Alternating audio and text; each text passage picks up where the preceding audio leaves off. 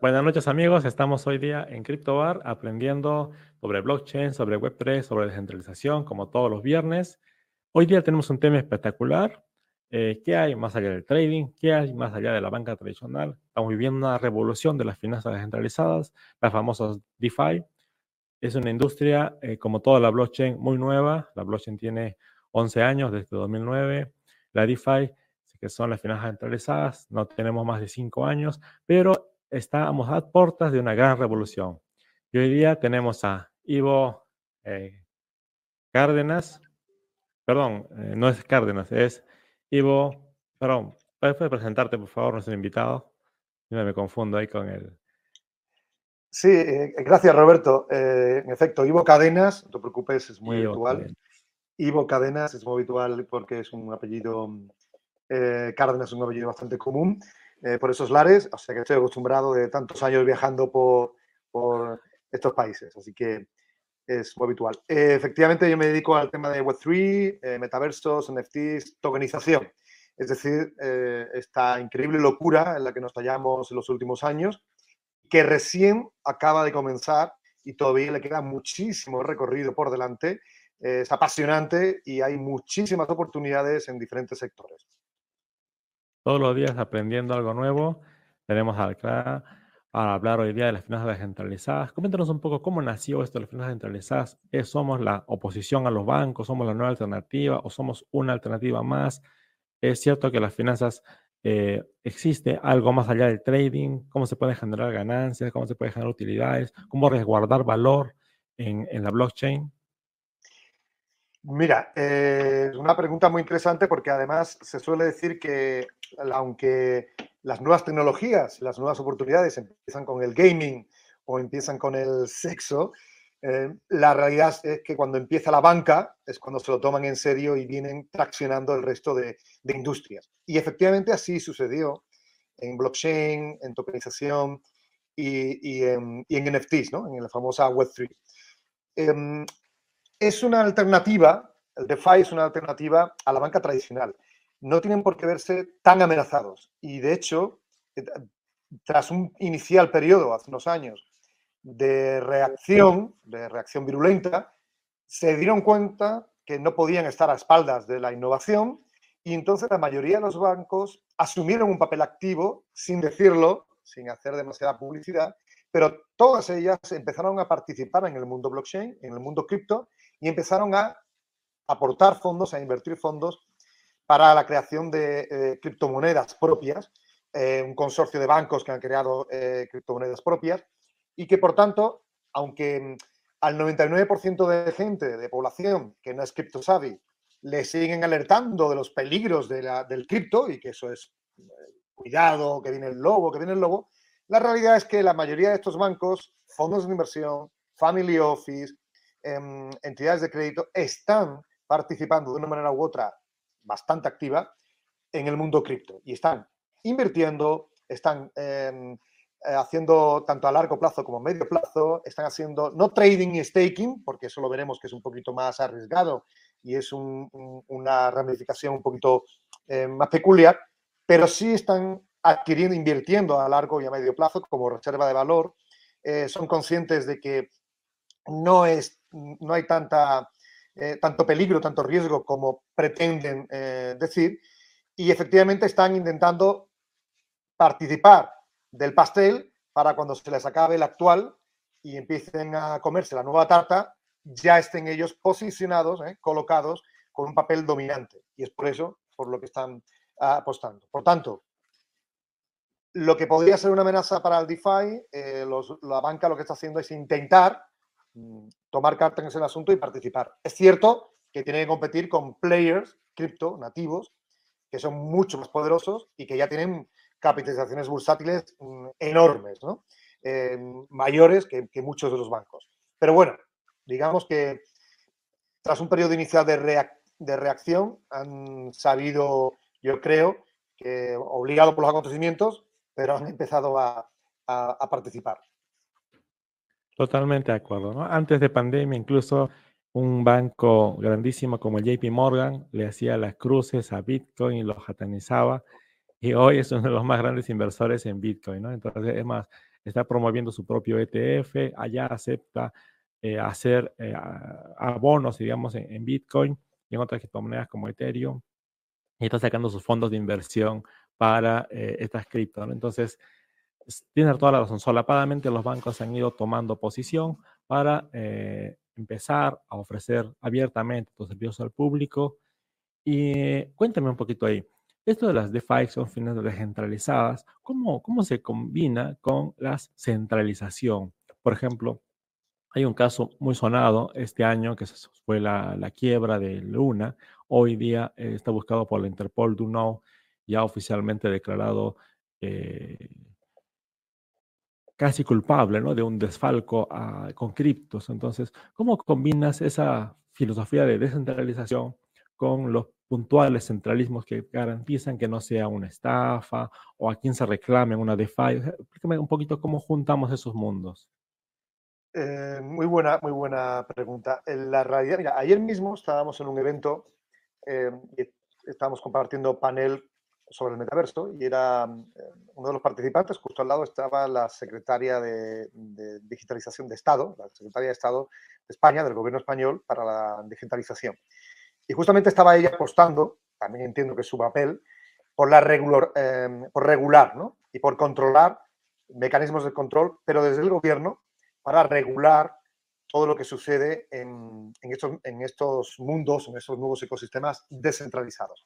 Particularmente DeFi, pero también en general las, redes, las nuevas redes sociales y, nuevos entornos virtuales, metaversos que van, que van a venir.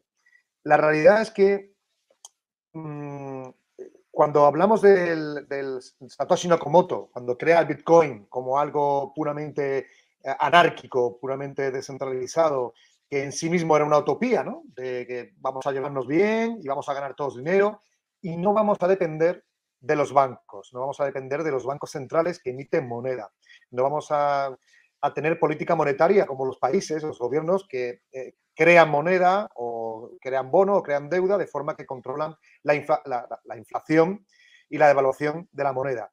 Ese tipo de intervencionismos eh, capitalistas desaparecían. Y ese primer Satoshi Nakamoto con ese primer Bitcoin es el primer manifiesto 100% DeFi que existe. ¿De acuerdo?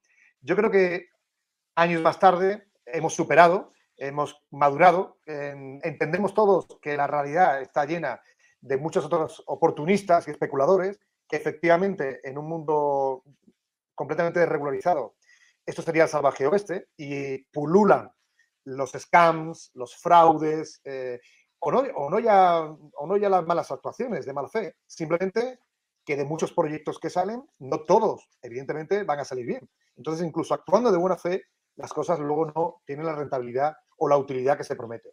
Por tanto, em, es obvio que sí se necesita en este mundo descentralizado ciertos mecanismos de control, de gobernanza, de control de fraude.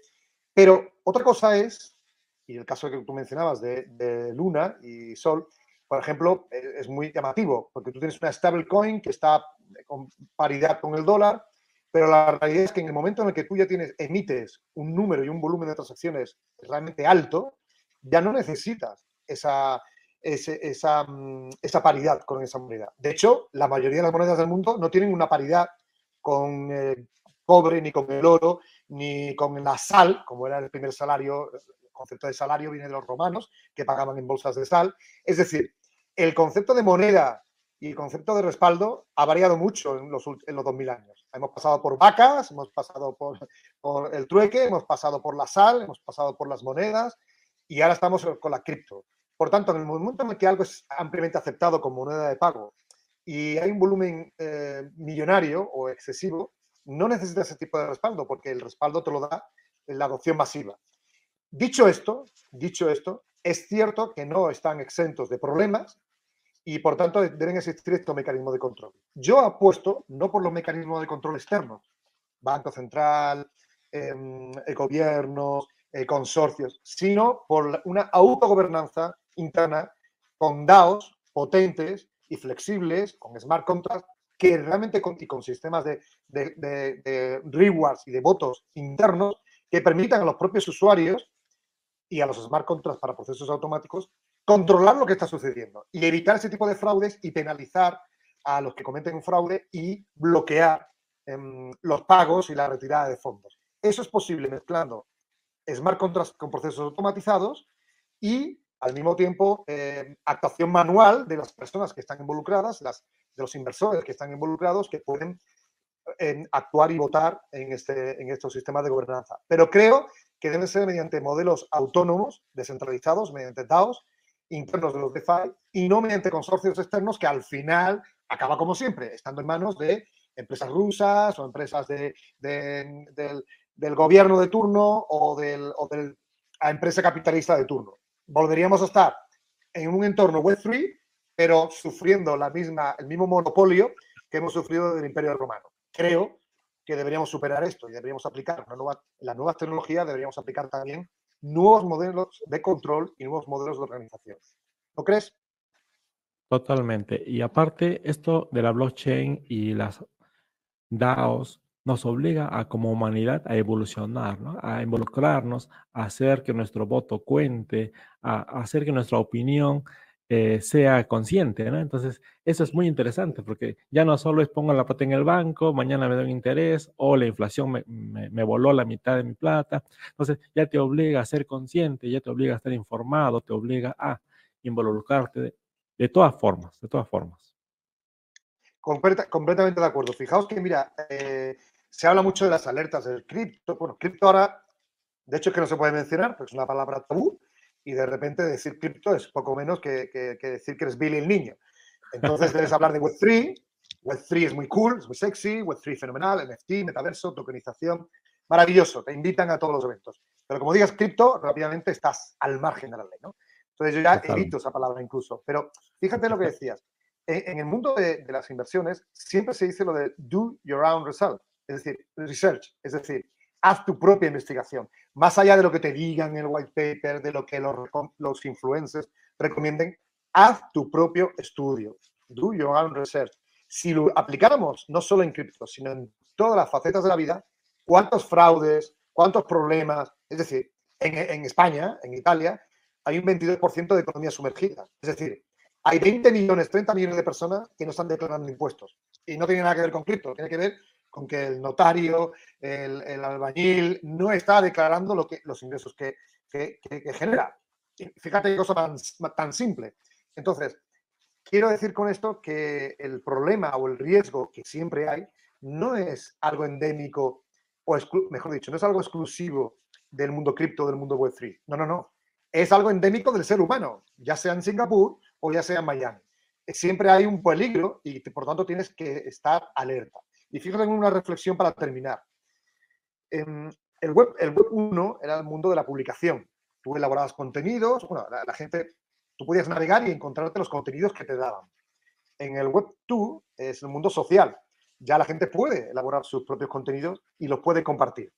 Pero estamos en el web 3, y esto es muy importante para plataformas como la nuestra, porque es el mundo de la propiedad, de la descentralización pero, y la tokenización, pero de la propiedad. ¿Qué quiero decir con esto? Que la gente puede, como bien decías, votar, decidir, no solo compartir contenidos o subir contenidos, sino legitimar, certificar, em, anular, penalizar o premiar lo que está sucediendo. Un plan to earn, o sea, un play to earn, un certificate. Es decir, puede la gente realmente tomar conciencia de lo que está ocurriendo e intervenir en, el curso de los acontecimientos. Tanto si me estoy formando, si me estoy certificando, si estoy votando si estoy premiando, penalizando algo que, está sucediendo. Por tanto, yo creo que es una nueva, una nueva, un nuevo escenario, una nueva regla de juego que debemos saber emplear bien.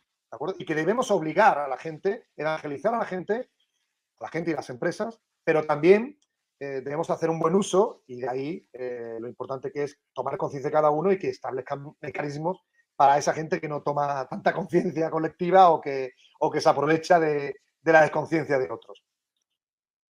No, totalmente. Yo creo que eh, ahora más que nunca es responsabilidad de todos ver cómo uno se involucra, cómo uno guarda su dinero. Eh, antes de pandemia todo era color de rosas, pero después de pandemia, eh, con inflación increíble que está sucediendo en el mundo, más con los temas bélicos, yo creo que, por ejemplo, en Europa el, euro ha bajado más del 30% este inicio de año.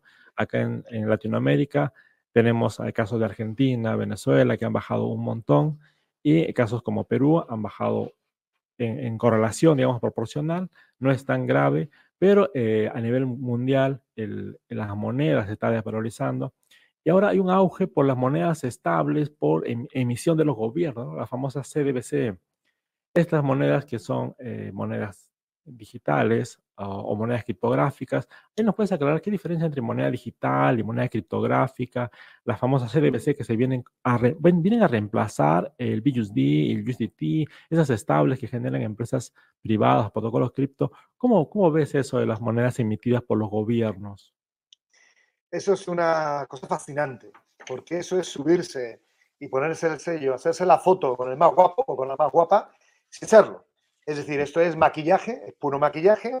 Nos subimos al carro de que somos innovadores y que somos cripto, pero la realidad es que es tiempo, va eh, directamente en contra de la naturaleza propia de esta, de esta criptomoneda. Si, si, Satoshi Nakamoto levantara la cabeza, le daría un infarto al pobre, bueno, a la pobre, o a lo que sea, a la entelequia, pero le daría un, infarto porque, claro, eh, si estábamos pensando de que en sí misma la naturaleza original es la descentralización, y la desregularización, em, demasiado ingenua, es cierto, en un principio, demasiado ingenua, yo creo que está asumido, pero vaya, que ahora los gobiernos digan, no, no, voy a generar mi propia moneda, pero con tecnología blockchain, con tecnología cripto, pero la emito yo, ¿de acuerdo? No la emito yo como mi banco central, pero la emite mi consorcio que tengo aquí en paralelo, con lo cual sigo intentando eh, actuar de la misma manera que antes, sigo como si estuviese en el siglo XVI, cuando Felipe II empezó a emitir las primeras monedas en el Imperio Español, eh, que para, administrar el siglo de oro empezaron a aplicar los, conceptos modernos de moneda, eh, de intercambio, que han seguido manteniéndose hasta prácticamente eh, a día de hoy. Seguimos igual, en 500 años no hemos avanzado mucho. Y entonces eso es lo que pretenden hacer estas, estos gobiernos, que hay muchos, evidentemente Em, aparte de, bueno, de Salvador, que está con la moneda directamente Bitcoin, pero hay muchos eh, gobiernos cataríes, eh, árabes del Medio Oriente, están todos apostando por ello. Y, es una manera, como digo, de, de, decir que estás sin estar, ¿de acuerdo? Y el caso de China es paradigmático. El, el, caso de China es paradigmático porque tienes dos partners tecnológicos que son dos monstruos, dos gigantes que tienen data de mil millones de personas, de 1.500 millones de personas, todo el mundo paga, ¿eh? por WeChat o lo que sea, paga con su teléfono móvil sin saber lo que está pasando. Y lo que está pasando es que 1.500 millones de chinos y de chinas están dándole la información a su gobierno. Su gobierno sabe perfectamente en qué momento compra, qué compra, cuándo, por qué. Es decir, eh, a efectos fiscales, que es gran, el gran interés que hay siempre subyacente de todo esto, es decir, la tajada fiscal. Siempre hablamos de proteger al ciudadano, ah, proteger al ciudadano, digamos que está ahí, pero sobre todo, sobre todo está pillar al ciudadano para poder eh, pillar esa tajada fiscal y decir, perdona, tú tienes esta divisa, estás pagando de esta manera con tu cripto wallet y por tanto tú tienes esto, este patrimonio y me tienes que pagar tantos impuestos directos o indirectos. Al final, siempre el interés que hay es em, fiscalizar al ciudadano utilizando estas nuevas tecnologías y estos nuevos partners, casi siempre hay un operador eh, detrás, un operador telefónico o un operador de dispositivo, que es el que te permite eh, hacer ese seguimiento, ¿de acuerdo? Y la moneda, la criptomoneda, no deja de ser un token, un, sellito que, va dejando, eh, que se va archivando de todo lo que ocurre. Pero mm, en, ese, en, ese, proceso de fiscalización creo que salimos perdiendo todos, ¿de acuerdo? No, no le encuentro ningún beneficio, ninguna ventaja a priori a lo que está sucediendo. Y, y, lo digo, pasa aquí en Europa, el euro, el euro, digital y todas las iniciativas que están ocurriendo. Es una forma de ponerle puertas al campo. Totalmente de acuerdo, ¿no? Es la antítesis del sueño de Satoshi Nakamoto, que evidentemente era, un poco ingenuo al principio, pero, pero la humanidad no está preparada para eso todavía, ¿no? Y va a ser un largo proceso. Entonces, eh, y en el, en el los gobiernos, las personas, terceras empresas con malas intenciones también se suman al carro y como tú dices, se toman la foto con el más guapo para estar presentes y generar esa adopción, entre comillas, y asegurarse su tajada impositiva. Y eso pasa en todas las economías. Las de abajo que no declaran y las de arriba que usan los paraísos fiscales, las, empresas fantasma, las pantallas. ambos lados del espectro económico suceden estas, no quiero pagar mi impuesto. Entonces, y hay muchas estrategias. Muy, muy interesante porque fíjate, además, es que lo que, lo que dices, lo que decimos, los, los grandes inversores o los grandes tenedores, al final los paraísos fiscales, todos los offshore se están convirtiendo en crypto-friendly eh, o en cripto de O sea, todos ellos están convirtiendo, no voy a mencionar ninguna jurisdicción porque no quiero tener problemas, porque operamos con muchas de ellas, pero y me parece bien, me parece normal que todas estas se estén eh, convirtiendo en lugar de, de paraísos em, eh, fiscales Web 1 o Web 2, se estén convirtiendo en nuevos paraísos fiscales cripto. Es que tiene mucho sentido. Y de hecho eso está obligando, eso está obligando a, a los países tradicionales a cambiar sus marcos regulatorios. Lo que pasa es que lo están haciendo mal. La SEC en Estados Unidos, el MICA en Europa, en China. Los marcos regulatorios, de nuevo, están saliendo para fiscalizar y penalizar. Es decir, oye, intento asumir, eh, regular los nuevos, el nuevo fenómeno de NFTs o el nuevo fenómeno de security token. Bueno, nuevo no, ya lleva bastantes años, pero bueno, como siempre van con retraso, pues sacan la ley cuando ya llevamos 20 años con la trampa hecha, ¿no? Pero intentan eh, legislar sobre nuevas cosas y claro, ¿qué ocurre? Que siempre con el mismo objetivo, intentar pillar tajada fiscal y taxes, taxes y taxes. Y, la otra es penalizar, penalizar. El que no me, o entras por aquí y me pagas impuestos o estás fuera de la ley. Entonces, claro, ¿qué problema hay? Que el la persona baja o media no tenemos más remedio que, que, sufrir las consecuencias. Pero hay muchísimos otros que lo tienen muy sencillo y que están operando desde esos antes antiguamente conocidos como paraísos fiscales y ahora simplemente como crypto-friendly y están eh, pagando impuestos allí, es decir, no pagando impuestos allí, es decir, solo en función de la plusvalía que tienen. Y eso es una realidad. Y lo que pasa es que eso no es un mecanismo al alcance de todo el mundo. No todo el mundo tiene ese expertise o tiene asesores que le, que le, que le pueden aconsejar. Entonces, creo que en pro de defender al ciudadano, estos nuevos marcos regulatorios que están sucediendo en estos grandes mercados. Eh, Estados Unidos, Europa, Asia, deberían, deberían facilitar ¿eh? al ciudadano eh, convertirse en, ellos también en cripto-friendly y no penalizar y fiscalizar, sino facilitar la adopción masiva y, oye, chico, si la gente no pasa nada porque paga impuestos, la gente no lo ve mal, siempre y cuando sepa que hay mecanismos que, de adopción masiva, ¿de acuerdo? Que son transparentes. Creo que por ahí, Totalmente. Creo que por ahí deberían ir. Totalmente. Yo creo que el elitismo para cualquiera de los lados es el, inicio de, la problemática. Ahora, hay un, hay un tema importantísimo, ¿no? Con Bitcoin eh, se arrancó todo el tema de la blockchain, de la trazabilidad, ¿no? Para bien y para mal. Obviamente, los ladrones de Bitcoin, al ser trazables, son fácilmente identificables. Hubo un caso importante este año en Estados Unidos, recuperó más de 90 mil Bitcoins justamente porque intentaron pasarlos a, dinero fiat. Obviamente Estados Unidos lo decomisó y son ahora los dueños de eso, pero eh, con el dinero fiat, con, con los billetes y las monedas, eso no pasaba. Tú robabas un banco, después lo gastabas y nadie se podía dar cuenta salvo que el billete estuviera marcado. Entonces, esa trazabilidad que te hace identificar a los ladrones también hace que tú con una moneda estable emitida por el gobierno, sea trazable toda tu operativa, tu compra en la farmacia, en el restaurante, todas tus compras sean trazables y obviamente la, carga impositiva que está ahí, todas las SUNATs del mundo están detrás para cobrarte los impuestos respectivos. Entonces, eh, para bien y para mal está la trazabilidad en la blockchain. Sí, la, verdad es que la trazabilidad en la blockchain es, eh, es una de las dos o tres características fundamentales que tiene desde inicio em, esta tecnología. Hay que mencionar ahí un inciso y es también el, propio proceso de minería de datos. Como sabemos, originalmente eh, esta, web o este blockchain 1, em, que es el de Bitcoin, es un, utiliza un protocolo que se llama Proof of Work. Entonces es un protocolo que es, es, un blockchain puro de cadena de bloques y se va haciendo cada transacción eh, de forma como si fuese una puzzle o distintas piezas de puzzle.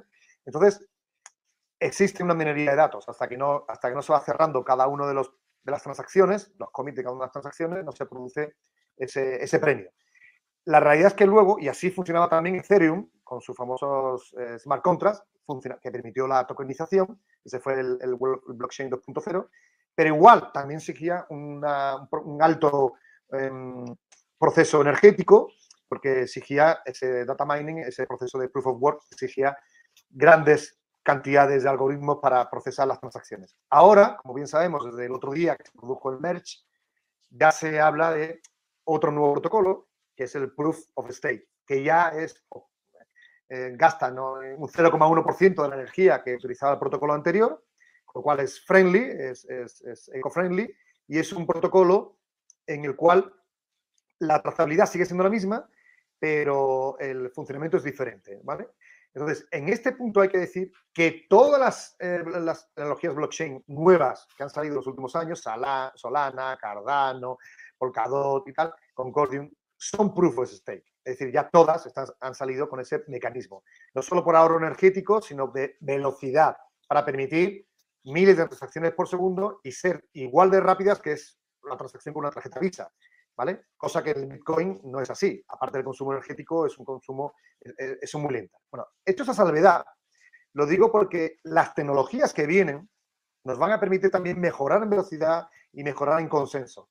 Y se habla de que en el futuro quizás esa trazabilidad que era inmutable, que era como lo escribo en las tablas de Moisés y que era en piedra y todo el mundo puede rastrear lo que yo estoy haciendo, porque queda claro que la wallet de Ivo Cadenas eh, ha adquirido un mono o ha adquirido cualquier asset y va a quedar así para siempre, quizás en los próximos años deje de ser tan transparente con los nuevos mecanismos de consenso y de, creación eh, que están existiendo, porque sean de voto y demás.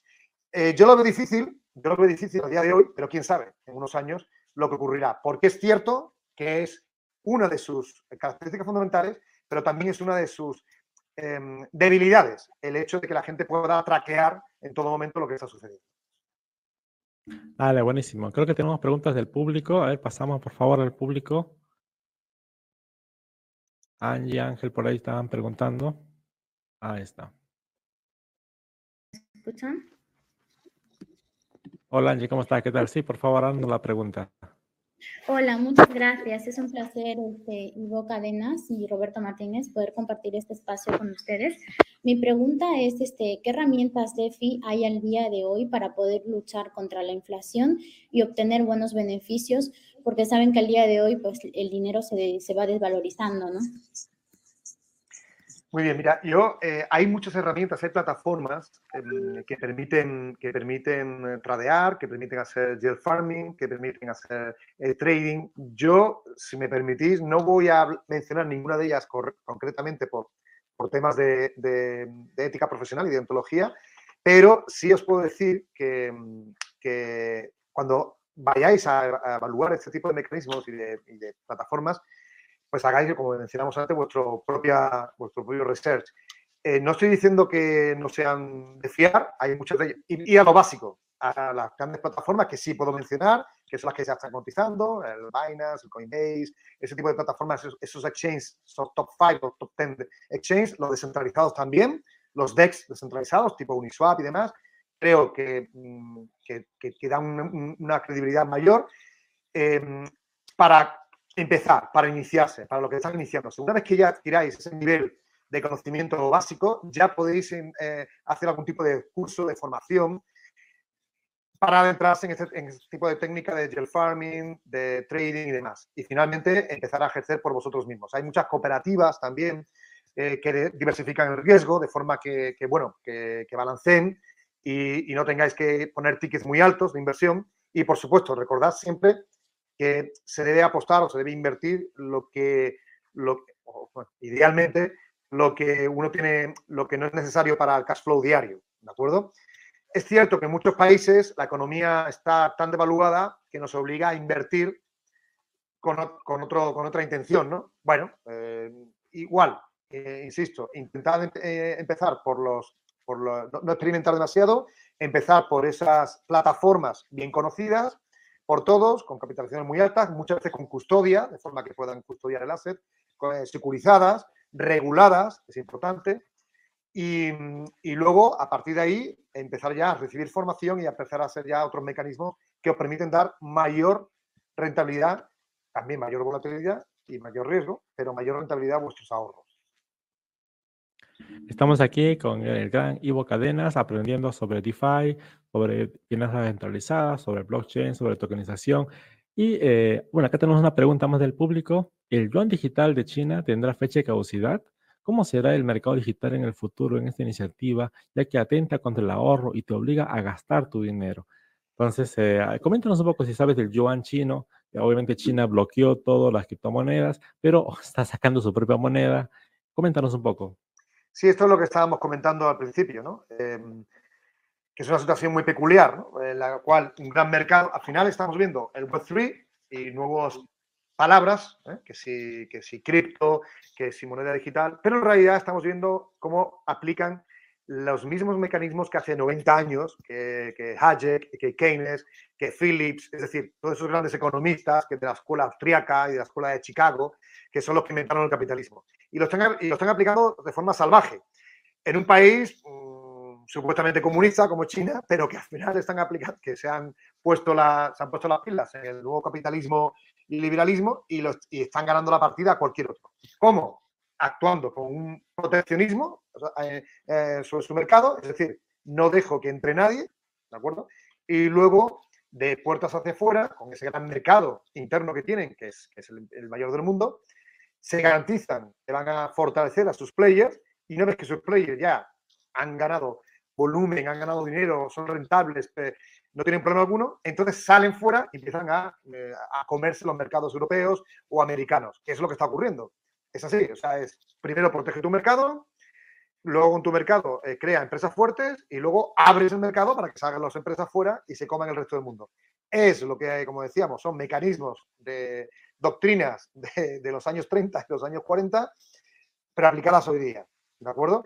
Y aplicándose con estos mecanismos del yuan digital. ¿eh? Te prohíbo lo anterior y ahora creo mi yuan digital. Em, me alío con dos partners importantes obligo, fiscalizo a todos los, eh, a todos los habitantes y a partir de ahí saldrán mis grandes partners fuera a comerse y a competir con cualquier otro. Teniendo en cuenta que ellos ya han amortizado sus inversiones, que ellos ya tienen una información importante, que ellos pueden apostar, que ellos pueden perder en, en los nuevos mercados, porque son empresas que ya han amortizado sus inversiones. Yo me acuerdo perfectamente que el, el hash rate de, minería estaba en China hasta hace unos años, hasta antes de la prohibición, ¿no? Entonces era, era, el más grande minero del mundo. Correcto, por eso, eso es lo que decíamos con los grandes players. Son grandes players tecnológicos, grandes players cripto nativos, son grandes players de e-commerce. O sea, no, me refiero solo a, como, a, a players nativos, cripto, eh, surgidos en los últimos años, sino a grandísimos gigantes tecnológicos y de e-commerce que están aliados en este tema del yuan digital. En el yuan digital hay cinco gigantes em, participando, que se están comiendo todo el pastel y, que están eh, canalizando millones de transacciones de, la población china. Y por tanto, me da igual que están haciendo con el yuan digital y con, los, y con las aplicaciones móviles, lo que hubiese querido ¿eh? lo que hubiese querido Keynes hace 80 años, el pobre, que no pudo. ¿Eh? Se quedó, se quedó sin premio Nobel porque murió antes de que empezara el premio Nobel. Fíjate si es antiguo este, este hombre, el padre del capitalismo. Bueno, muchas gracias, Ivo. Ha sido una, una gran sesión aprendiendo sobre cripto, sobre DeFi, sobre todo sobre blockchain y Web3. ¿Algún comentario final para cerrar el live? Un abrazo a toda nuestra audiencia. Estaremos el próximo viernes también hablando sobre blockchain y Web3. Un comentario final, Ivo, por favor, para despedirnos de la audiencia. No, ha sido un placer eh, estar aquí hoy y compartir este ratito que se me ha pasado súper rápido. Eh, quedo a vuestra entera disposición cuando queráis, la audiencia, si tiene algún tipo de, duda. Y nada, eh, simplemente decir que hay una gran oportunidad, que no tengáis miedo, que no viene el lobo, pero obviamente tampoco seamos ingenuos y creemos que, es oro todo lo que reluce y hagamos nuestro propio espíritu crítico, que es la mejor manera, aplicar el sentido común, que es la mejor manera de tener éxito en esta vida. Buenísimo, muchas gracias. Y un anuncio oficial para nuestros televidentes. Estaremos analizando uno a uno el top 5 de las plataformas DeFi en los próximos lives. Estaremos, no se pierdan los próximos capítulos de CryptoBar. Un abrazo y hasta luego. Chao, chao.